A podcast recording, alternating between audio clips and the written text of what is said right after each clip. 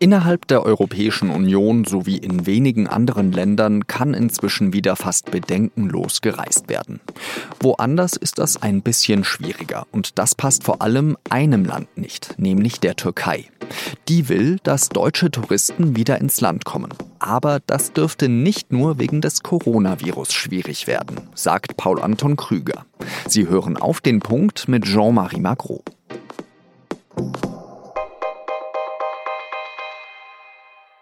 Die Türkei ist das drittliebste Urlaubsland der Deutschen.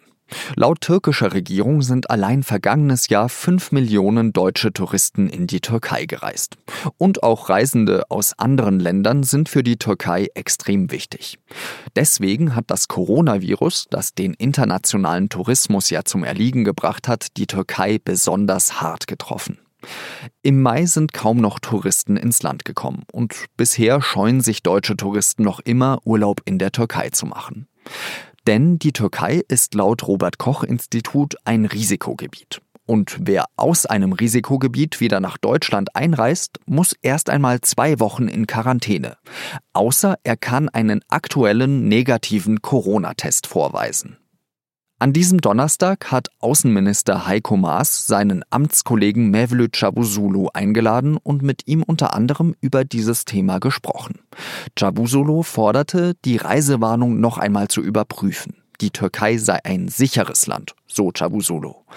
Bisher aber bleibt Deutschland bei seiner Position. Die Reisewarnung war aber nicht das einzige Thema. Denn die Türkei stößt mit ihren militärischen Aktionen im Mittelmeer und in Libyen vor allem Deutschlands engsten Partner Frankreich vor den Kopf.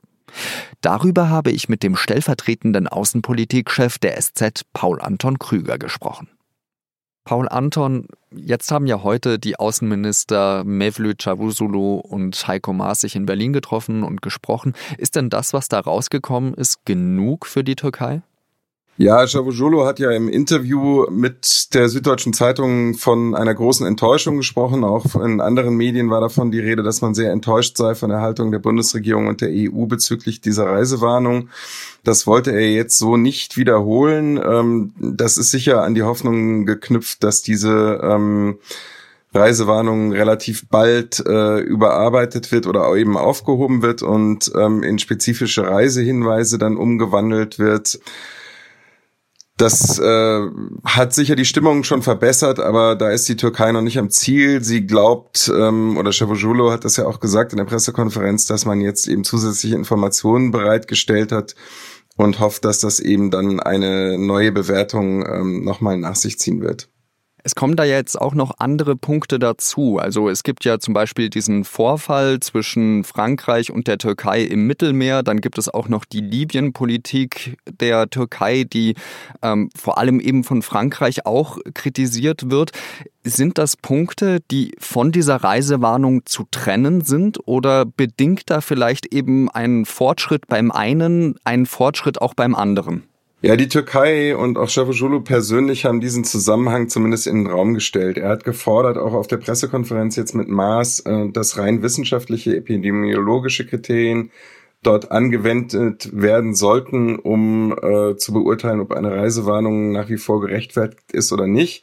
Das heißt ja im Umkehrschluss, dass er davon ausgeht, dass es eben andere Kriterien, politische De äh, Gründe gibt, warum das bisher nicht der Fall ist und ähm, dass man versucht, auf diese Weise die Türkei äh, unter Druck zu setzen. Ähm, Maas hat das indirekt zurückgewiesen, hat gesagt, es gibt da einheitliche Kriterien, nach denen das bewertet wird und man werde eben jetzt, nachdem die Türkei neue Informationen zur Verfügung gestellt hat, das nochmal überprüfen.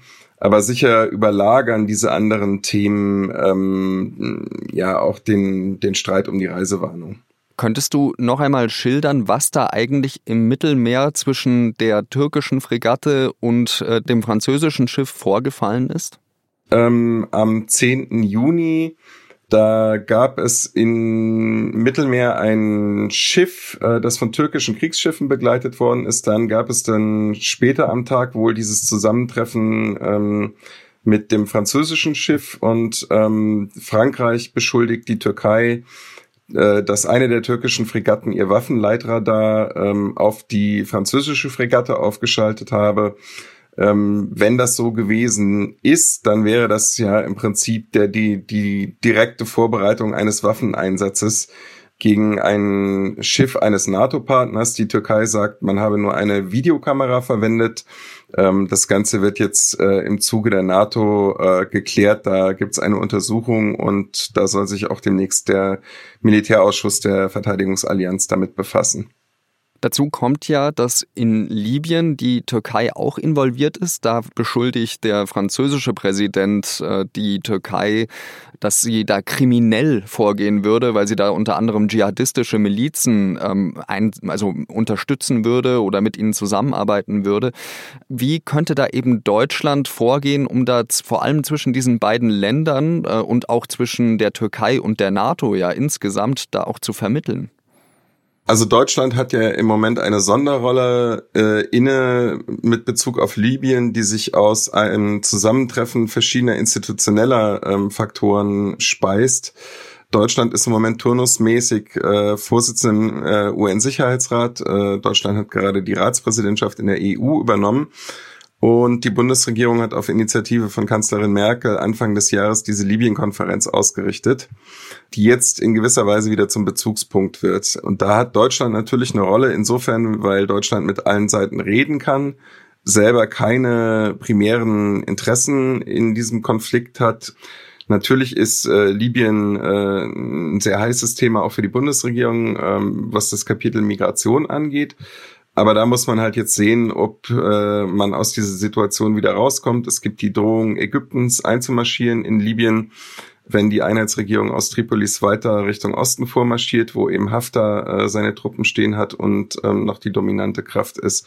Also das ist im Moment an so einem Kipppunkt, wo man äh, nicht weiß, ob es jetzt dann tatsächlich einen regelrechten Stellvertreterkrieg in Libyen geben wird, wo möglicherweise die Türkei und äh, eben andere Staaten, darunter ähm, Ägypten, die Vereinigten Emirate und möglicherweise auch Russland, in direkte Kämpfe verwickelt werden oder ob jetzt alle an dem Punkt angekommen sind, wo sie sehen, okay, ähm, das wird jetzt zu gefährlich, das Eskalationsrisiko ist zu hoch und wir bemühen uns, ähm, in einem politischen Prozess weiterzukommen. Ähm, ich glaube, das wahrscheinlichste Szenario liegt irgendwo mittendrin, dass man zwar versucht, die Verhandlungen wieder in Gang zu bringen, äh, dass es aber in begrenztem Rahmen weiterhin Kampfhandlungen und Scharmützel dort geben wird. Ganz herzlichen Dank für deine Einschätzung, Paul Anton Krüger. Der Bundestag hat die Grundrente verabschiedet. Damit sollen 1,3 Millionen Menschen, die nur wenig Rente beziehen, mehr bekommen.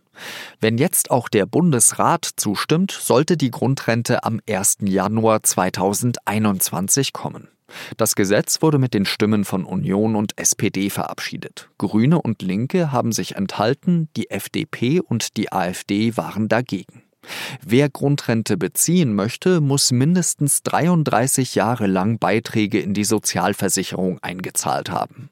Das Projekt soll zwischen 1,3 und 1,6 Milliarden Euro kosten. Sigmar Gabriel hat für kurze Zeit den Fleischkonzern Tönnies beraten. Das hat das NDR-Investigativmagazin Panorama herausgefunden. Gabriel hat das auch schon bestätigt. Der frühere Außenminister war demnach im Zeitraum zwischen März und Ende Mai für das Unternehmen tätig und er soll sich dabei vor allem um das China-Geschäft des Konzerns gekümmert haben. Gabriel soll ein Pauschalhonorar von 10.000 Euro erhalten haben sowie zusätzlich ein vierstelliges Honorar für jeden Reisetag.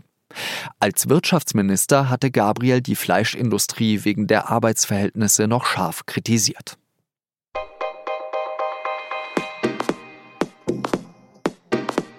Jan Masalek war im Vorstand des vielversprechenden Zahlungsdienstleisters Wirecard. Er hat dabei Millionen verdient und wurde dann fristlos gefeuert weil die Affäre um die fehlenden 1,9 Milliarden Euro in der Bilanz des DAX-Unternehmens wohl auf ihn zurückgeht. Aber Masalek will sich nicht der Justiz stellen. Und wahrscheinlich wird das auch so schnell nicht passieren, weil er Beziehungen hat und skrupellos genug ist. Die Geschichte über den ehemaligen Topmanager, der sich auf der Flucht befindet, können Sie auf der Seite 3 der SZ am Freitag lesen. Das war auf den Punkt. Redaktionsschluss war 16 Uhr. Danke Ihnen, dass Sie zugehört haben. Bleiben oder werden Sie gesund. Salü.